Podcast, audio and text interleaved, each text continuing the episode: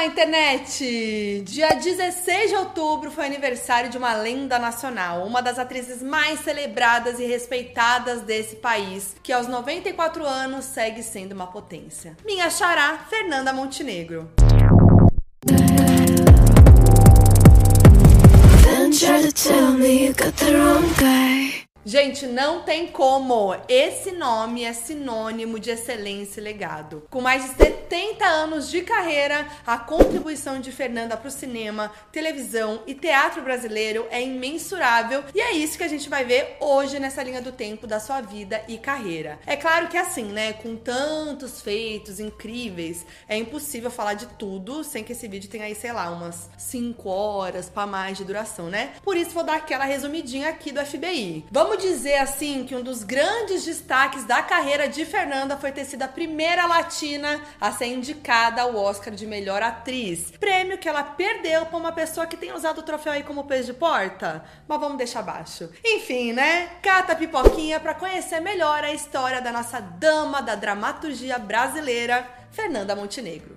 E já vamos começar com uma curiosidade. Fernanda, na verdade, nasceu como Arlete Pinheiro Monteiro Torres em 16 de outubro de 1929 e, como eu disse, acaba de completar 94 anos. Com avós maternos imigrantes italianos e avós paternos imigrantes portugueses, Fernanda nasceu no subúrbio do Rio de Janeiro, em Campinho. Filha de Carmen, uma dona de casa, e Vitorino, um mecânico, ela é a mais velha de três filhas, Aida e Áurea, todas com A, porque, segundo Fernando na sua autobiografia, prólogo, ato e epílogo, seu pai prezava por nomes iniciados com A para poupar ali as filhas de longas esperas em listas de chamadas. Aí o pai arrasou. Ela também teve um irmão, José, que faleceu aos 10 meses. Na infância, Fernanda conviveu muito com a sua avó materna, que contava várias histórias, desde os contos infantis até histórias bíblicas. Já os pais de Fernanda adoravam cinema e a família chegava a assistir três filmes por semana, além de sempre frequentarem o circo. Já na igreja, que a família ia todo domingo, ela assistia aos filmes do Charles Chaplin, artista que, segundo Fernanda, tá em algumas das suas primeiras memórias. Também na igreja, aos oito anos, Fernanda encenou a peça Os Dois Sargentos, em que ela interpretou um menino. Foi a sua primeira vez no palco, olha só, já aos oito anos. E aí deu para perceber que ela sempre foi interessada por arte, né? Algo que a sua família também incentivou. E na adolescência, no ensino médio, a Fernanda contou que não conseguia acompanhar o ritmo da escola, que tinha mais de 10 matérias, vários professores e lições, né? A gente sabe. Ela se sentia incapaz e vivia uma depressão por esse motivo. E aí os seus pais entenderam a sua frustração e não julgaram ela. E aí a Fernanda então achou uma alternativa, fazer um curso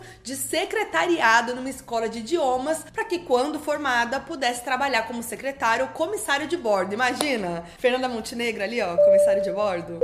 Chique. Fernanda também poderia dar aulas de português para alunos estrangeiros dessa escola, o que ela realmente acabou fazendo ali enquanto ainda estudava. E foi assim que ela aprendeu inglês e francês. Olha que maravilhosa. E aí, enquanto ela fazia esse curso durante a noite, Fernanda também fez um curso de madureza, sim, que é tipo uma espécie de suplemento em que ela aprendia as matérias principais do colegial. E aí, nesse contexto, veio uma virada de chave, uma das muitas. Aos 15 anos, Fernanda ouviu um anúncio na Rádio MEC. Você que é estudante, venha participar do Rádio Teatro da Mocidade. Lembrando que a gente está falando dos anos 40, né? Quando a rádio era o mais poderoso meio de comunicação. E como contexto histórico, vem aqui com a professora Foquinha, a Segunda Guerra Mundial acabou em 1945, então o mundo vivia uma fase aí de readaptação. Por volta de 45, como a própria Fernanda contou no seu livro, ela foi num impulso que surpreendeu até ela mesma visitar a sede da rádio, assim, sozinha. Ela chegou lá, preencheu um formulário e foi embora achando que não ia dar em nada. Dois meses depois, Fernanda recebeu um telegrama pedindo que se apresentasse na rádio. E aí lá eles pediram para que ela lesse um poema como um teste, assim só, e aí ela foi aprovada. Foi tão inesperado que os pais da Fernanda nem se deram ao trabalho de se opor. Eles simplesmente nem ligaram muito assim, porque achavam que não ia dar em nada. Vamos lembrar mais uma vez aqui que a gente tá falando dos anos 40, né, amores? Em que era mais forte ali o papel socialmente designado à mulher de casar, ter filhos, cedular e tudo mais. E também, além disso, ser artista nessa época era visto como absurdo absurdo por muitos. A própria Fernanda fala sobre isso no livro. Ela contou que hoje ela entende que foi atrás desse teste para buscar um futuro que transcendesse o apenas fazer, né? Que fosse diferente daquilo que já estava socialmente planejado para ela. Ela queria uma profissão que fosse sensível e que a fizesse livre. E aí aqui, né, a gente já vê como ela sempre foi ali à frente do seu tempo. Então foi assim que Fernanda iniciou profissionalmente sua carreira de atriz no programa de rádio teatro. O seu primeiro papel foi em Sim a Moça Chorou. No livro, Fernanda relembra que a sensação foi a mesma de quando atuou pela primeira vez aos oito anos na igreja. Ela não ficou nervosa, ela não tremeu, não sentiu estranha. Era como se ela fosse feita para aquilo, o que é muito incrível de se pensar, né? Porque parece uma coisa de destino mesmo, assim, como se ela já tivesse nascido com esse propósito. E a Rádio MEC acabou sendo uma escola para Fernanda e para os outros radioatores da sua época. Lá eles tinham aula de português, de declamação, comunicação, além dos estudos feitos para cada obra em que eles atuavam. Fernanda também se tornou locutora e apresentadora de vários programas da rádio. E aí, depois de cinco anos lá, como atriz, locutora, apresentadora, a Fernanda também começou a escrever e produzir o programa Passeio Literário, com informações gerais sobre literatura, notícias de lançamentos, entrevistas e adaptações de romances, contos ou novelas. Imagina um podcast hoje de Fernanda ia ser tudo, né? E aí veio mais uma virada. Até então, ela usava Arlete Pinheiro como nome para se apresentar como atriz e locutora, né? Muito que bem. Quando ela começou a escrever e produzir, ela passou a assinar como Fernanda Montenegro. Até meio de zoeira, assim, como ela mesma contou, né? Ela achava que Fernanda tinha um clima de romance do século XIX, eu também acho. E Montenegro era um nome que ela sempre ouvia, porque tinha um médico que ela frequentava na infância que tinha esse nome, Doutor Montenegro. é muito bom, né? Quem diria que uns anos depois, Fernanda Montenegro seria o nome da dramaturgia nacional, né? Muito maravilhosa. E aí, em 1948, Fernanda Montenegro foi trabalhar na Rádio Guanabara, enquanto ainda estava na Rádio MEC. E aí, no elenco ali da Guanabara, também tinha uma galera que não sei se vocês conhecem, Silvio Santos, Chico Anísio, apenas. Todos ali no início das suas carreiras. E no mesmo ano, a Fernanda assistiu a peça Hamlet, de Shakespeare, no Teatro do Estudante, protagonizada pelo hoje icônico ator Sérgio Cardoso, que na época fazia o seu primeiro papel. Era uma montagem bem amadora, mas a Fernanda ficou tão impressionada com a potência de Shakespeare que assistiu a peça umas 18 vezes e teve certeza de que queria estar nos palcos. E foi em 1950 que vieram seus primeiros passos nos palcos, depois de alguns anos ali de experiência como radioatriz. Ela foi convidada para participar da peça Alegres Canções na Montanha, uma produção que reunia atores experientes e principiantes. E aí no elenco tava Anissete Bruno,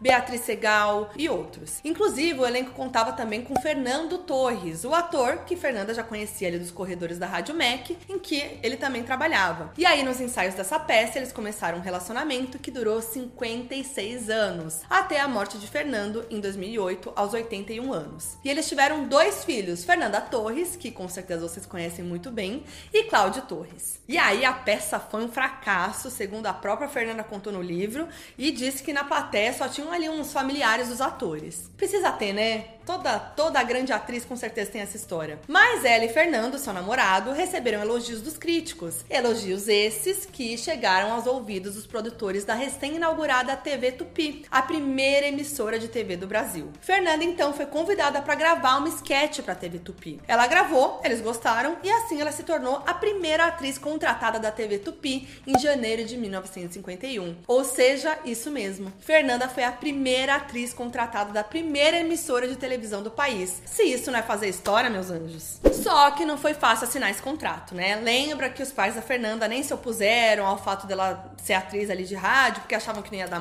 em nada? Muito que bem, como a gente pôde ver, deu, né? E aí os pais interviram. Na época, década de 50, como eu já falei, ser artista era um absurdo, né? Ainda mais para uma mulher. Pensa, a televisão tinha acabado de chegar no país e não existia sequer referência do que era ser ator de TV. Então os pais de Fernanda se opuseram à ideia dela assinar o contrato. Só depois de muita insistência de explicar que seu emprego na TV tomaria apenas um dia da sua semana e que nos outros dias ela poderia continuar com os empregos nas rádios e como professora de português, aí sim eles concordaram. E assim foi. Fernanda estreou como atriz nos programas de teleteatro, porque sim, gente, era tudo ao vivo, como se fosse uma peça de teatro encenada na TV. Durante dois anos na TV Tupi, Fernanda participou de dezenas de peças televisionadas, já ensaiando ali para se tornar uma atriz consagrada.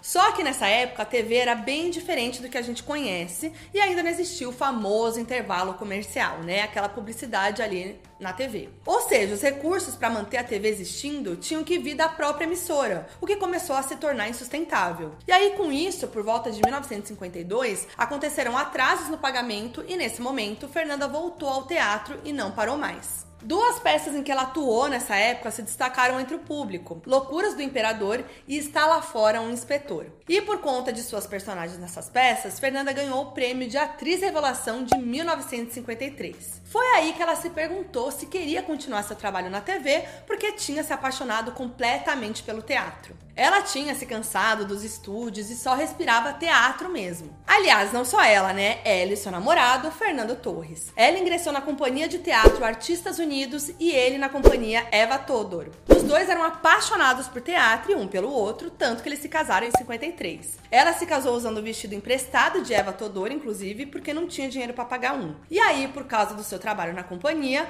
Fernando teve que fazer excursões fora do país e a Fernanda continuou no Brasil. Segundo Fernando, a sua estreia definitiva como atriz foi na peça Mulheres Feias, também de 53. E aí, olha essa história. Ela interpretaria a filha da protagonista, que era uma mulher feia. Mas ela não ficou feliz com a escalação e pediu para que o diretor deixasse ela interpretar a personagem bonita e sedutora, sobrinha da protagonista, que era assassinada, inclusive, no segundo ato por causa da sua beleza invejável. E aí, a Fernanda pediu isso por quê? Porque ela não queria ser uma mulher feia? Não. Porque ela queria um desafio, interpretar alguém que fosse totalmente diferente dela. Isso porque na época o padrão de beleza era de mulheres carnudas, corpos divinos, rostos perfeitos, como ela mesma disse. E a Fernanda era bem magra, tinha 1,62 de altura, e apesar de hoje ela vendo as suas fotos jovens, ela se acha bonita, na época ela não se considerava. E aí o resultado dessa ousadia toda foi a aclamação do público e a sua consagração. A essa altura, amores, Fernanda já estava todo vapor no teatro. Ainda assim, né, em alguns domingos ali, ela pegava o ônibus para São Paulo para apresentar uma peça ao vivo na TV Tupi, aqui ó,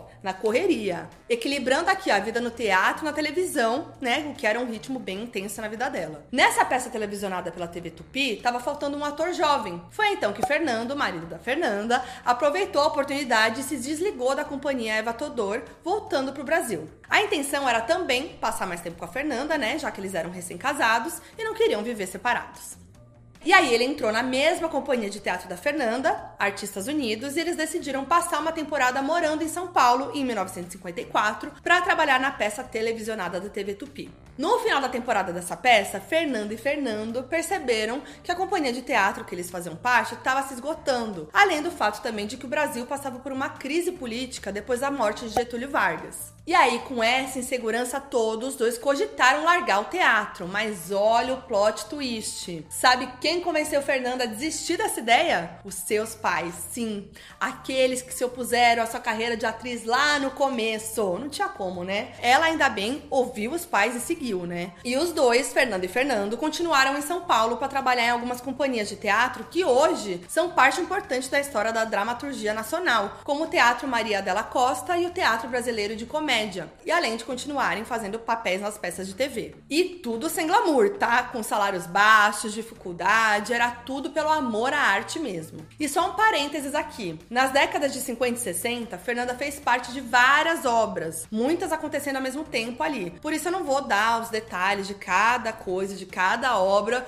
porque seria um vídeo gigantesco, né? Mas assim, eu vou destacar alguns momentos importantes, obviamente. Em 1954, por exemplo, Fernanda interpretou sua primeira protagonista na telenovela A Muralha na Record TV, sendo a primeira telenovela da emissora. E só para explicar, o formato telenovela, com uma história dividida em capítulos, iniciou em 1951. E mesmo assim, todas as produções eram feitas ao vivo, porque o videotape, o formato que permitia a gravação de vídeo para reprodução, só chegou ao Brasil em 1960. E aí, entre 1954 e 62, Fernanda fez parte do programa Grande Teatro Tupi, da TV Tupi, que exibia peças de teatros famosas adaptadas para TV. E aí, nesse período, ela participou de várias dessas peças. Fora isso, no teatro, participou de várias peças icônicas, como A Moratória, Nossa Vida com Papai e Vestir os Nus, e foi premiada várias vezes, se consolidando ano após ano como uma dama do Teatro Nacional. Em 1959, fundou, ao lado do seu marido Fernando e outros profissionais da área, a companhia Teatro do Sete, que durou até 1965,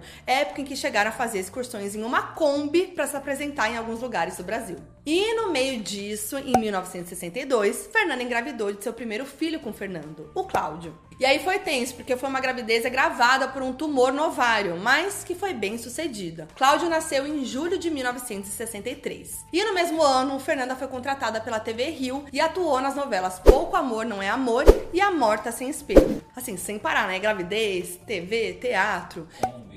Kombi, Kombi rolando solta, grávida, meu Deus. E no ano seguinte, em 64, na Record, ela fez mais duas novelas, Vitória e Sonho de Amor. E só para lembrar, foi nesse ano que a ditadura foi instaurada no Brasil, né? E ainda em 1964, Fernanda fez sua estreia no cinema no filme A Falecida. E em 1965 estreava a TV Globo. E claro que Fernanda tava lá, né, amores? A sua primeira aparição na emissora foi no programa 4 no Teatro. E em setembro de 65 nascia Fernanda Torres, que teve esse nome dado pelo seu pai Fernando que diz que queria uma Fernanda verdadeira. Porque, né, Fernanda não é o nome de batismo de Montenegro. Gente, o auge. Segundo Fernanda A. Montenegro, no seu livro, o nascimento da Fernanda Torres foi um alívio em meio ao caos, porque ela e o marido estavam passando por dificuldades, sem emprego fixo, aquela coisa. Pra gente ver, né, como, mesmo fazendo tantos trabalhos, os dois ainda não tinham estabilidade financeira por conta de várias dívidas que eles assumiram ao longo dos anos para viabilizar os trabalhos no teatro. E é um reflexo, né, da não valorização da arte no Brasil. E aí eles seguiram se dedicando à arte, vivendo como dava, até que por volta de 1968, Fernanda foi contratada pela TV Excelsior e estrelou uma nova versão da novela A Muralha, considerada uma super produção para a época. E aí nesse mesmo ano, a censura da ditadura militar foi instaurada no Brasil com o AI-5. E no seu livro, Fernanda conta que ela e seu marido participaram das passeatas, né, e assembleias contra o regime, que inclusive a Fernanda desde sempre se posicionou muito politicamente, né? E ela inclusive cita a chegada da Tropicália como um respiro de esperança em meio às censuras. E eu falei um pouco mais desse movimento no vídeo sobre a Gal Costa, para quem quer saber mais. Bom, Fernanda fez mais papéis na TV Excelsior, onde ela ficou até meados de 1970, quando a emissora foi extinta. E em meio à crise política, Fernanda ficou nove anos longe da televisão e se dedicou ao teatro, lutando diariamente contra as limitações e ameaças do regime autoritário. No seu livro, ela cita uma passagem que aconteceu quando ela estava em cartaz com a peça É em São Paulo. Fernanda e Fernando estavam hospedados na casa de um amigo e uma noite um tiro foi disparado em direção aos quartos dos dois, quebrando a janela e atingindo o teto. Na manhã seguinte, Fernando foi à delegacia denunciar o que aconteceu, mas obviamente nada foi feito. E aí eles começaram a receber telefonemas com ameaças de matar Fernanda em cena durante a peça. Aí vocês acham que ela parou de fazer peça? Claro que não. Ela, corajosa, seguiu em cartaz e contratou quatro seguranças armados para ficar na plateia. E deu tudo certo. Em 1979, Fernanda voltou à TV protagonizando a novela Cara a Cara na Band. Mas foi a partir dos anos 80 que ela começou a sua saga como diva das novelas nacionais. Ela retornou à Globo por influência de Manuel Carlos, o Manuca, que era amigo dela já. E aí, em 1981, ela integrou o elenco de duas novelas da Globo: Baila Comigo, ao lado do marido Fernando, e Brilhante. E no mesmo ano, ela protagonizou o filme Eles Não Usam Black Tie, que se tornou um dos filmes mais icônicos do cinema nacional, ganhando prestígio internacional nacional. Fernanda se tornou tão referência no entretenimento nacional nos anos 80 que em 85, aos 56 anos, recebeu o convite para assumir o cargo de ministra no Ministério da Cultura, recém-criado na época, inclusive no governo do Sarney. Ela contou no seu livro que ficou assim incrédula e comovida com o convite justamente por uma atriz ter sido cogitada para um um cargo tão alto, né? Mas ela recusou o convite, dizendo numa carta publicada pela imprensa o seguinte: Diante da sondagem que me foi feita, repasso minha vida e felizmente ou infelizmente compreendo que o meu amor profundo para com o exercício do teatro ainda não foi esgotado. Ao contrário, está mais vivo do que nunca. Deixando agora o teatro, a sensação que eu teria seria de uma vida inacabada. Creio firmemente que cada cidadão deve exercer sua arte ou seu trabalho em conformidade com a sua vocação. Estaria sendo leviana se pensando desse modo agisse de outro. Não é fácil dizer não. Não vejo que seja mais fácil decidir pelo teatro ou mais seguro. O teatro nunca foi fácil ou seguro, mas é o meu lugar. Olha, gente, você tem uma pessoa que tem amor à arte, essa pessoa é Fernanda Montenegro.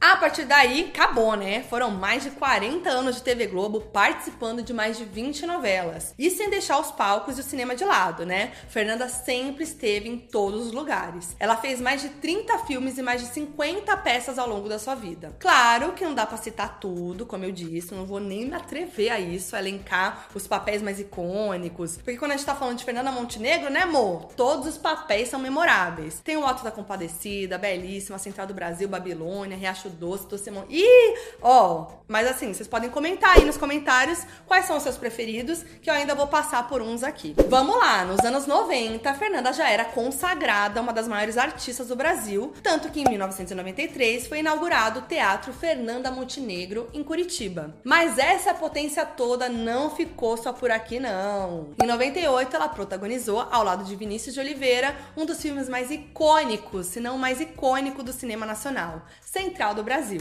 O enredo do filme gira em torno de Dora, uma professora aposentada que trabalha como escritora de cartas para pessoas analfabetas na estação central do Brasil. E aí ela ajuda Josué, um garoto que perdeu a mãe, a encontrar o seu pai no Nordeste. Gente, é um filme incrível, lindo, que levou Fernanda a um novo patamar. Uma atriz reconhecida pela indústria internacional e ajudou a inserir o cinema nacional no circuito mundial. Claro, Fernanda já tinha participado de grandes produções que fizeram seu nome ser respeitado fora do Brasil. Mas dessa vez foi diferente. Por quê? Fernanda venceu e foi indicada a alguma das maiores premiações do cinema fora do Brasil. Ela levou o Urso de Prata de Melhor Atriz no Festival de Berlim e o prêmio de Melhor Atriz das seguintes instituições: New York Film Critics Circle Awards, Los Angeles Film Critics Association Award, National Board of Review, International Film Festival, Fort Lauderdale e Festival de Cinema de Havana. Já as indicações como melhor atriz vieram em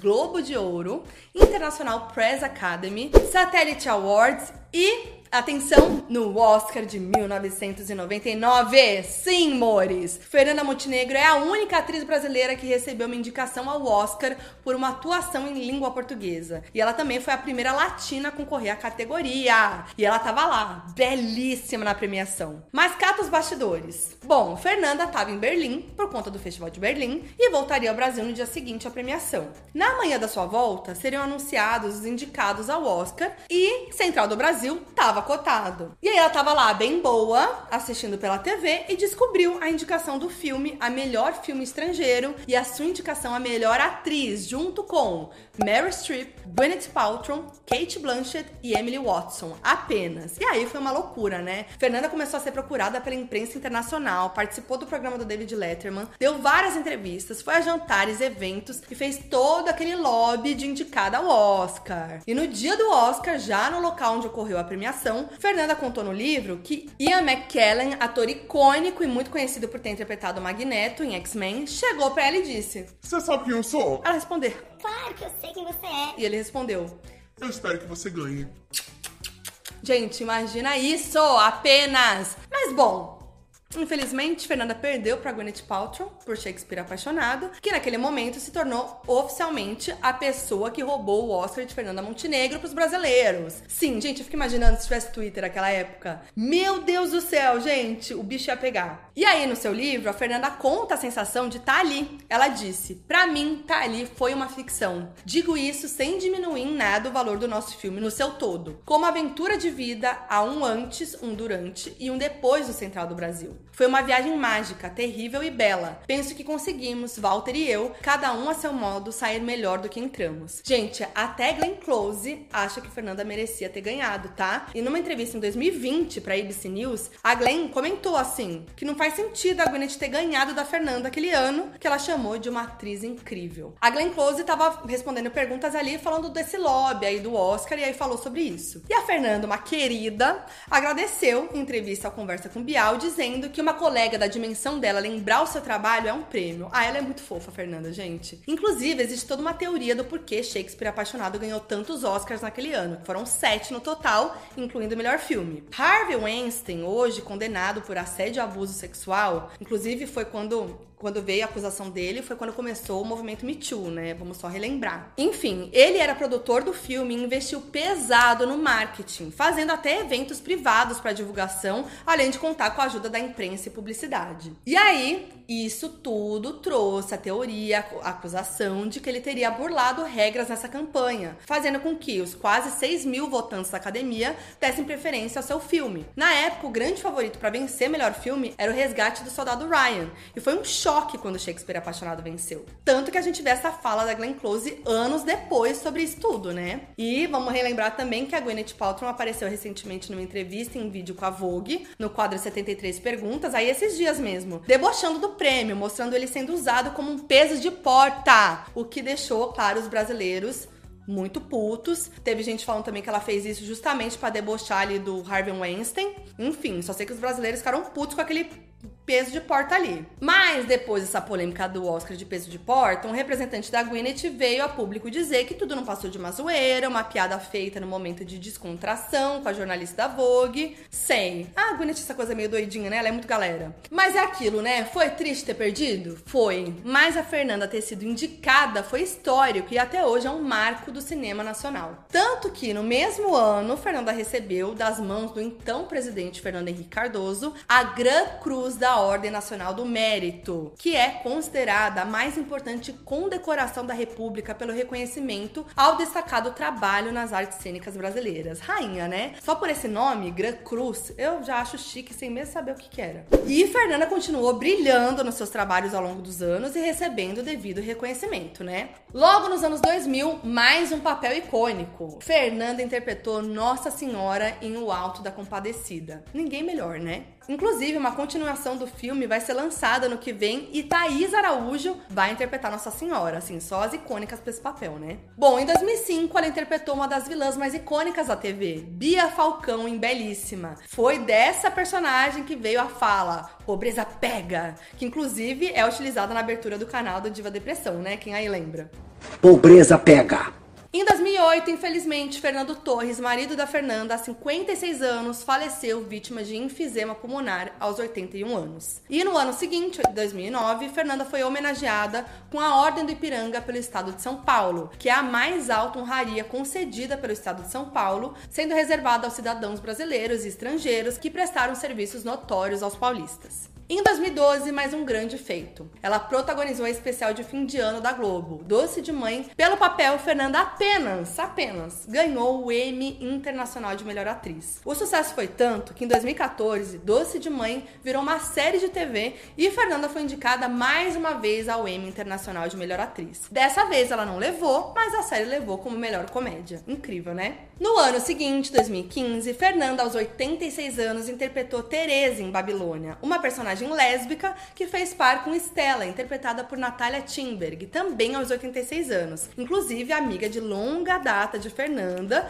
com quem ela contracenou aí desde o início da carreira. E elas deram um beijo logo no primeiro capítulo. Mais uma vez, Fernanda fazendo história na TV, né? Que é isso, né? Além de personagens LGBTs serem raridade na TV, ainda mais dando beijo na boca e ainda naquela época, duas mulheres de 86 anos que na trama eram casadas há anos, era algo totalmente fora da curva, né? E ninguém melhor do que duas atrizes icônicas da TV brasileira para quebrar esse tabu, né? Fernanda disse, inclusive, no seu livro que nunca achou arriscado fazer personagens homossexuais. Em entrevista, ela disse que a polêmica sobre o beijo das personagens em Babilônia foi um escândalo maluco, inexplicável e assustador e reforçou que muitos dos comentários foram etaristas. Ela disse que não pode acreditar que ainda se espantem com a homossexualidade. Ah, e fica a dica, tá? Que esse ano foi ao ar no Viva e Globoplay o especial Fernanda e Natália, amigas de uma vida, em que as duas repassam momentos de suas carreiras e amizade. E Fernanda nunca parou, gente. Em 2019, ela lançou a sua autobiografia Prólogo, Ato, Epílogo, escrito por ela em parceria com a jornalista Marta Góes. Eu já citei muito aqui porque foi uma das maiores fontes para essa pauta aqui, para esse roteiro,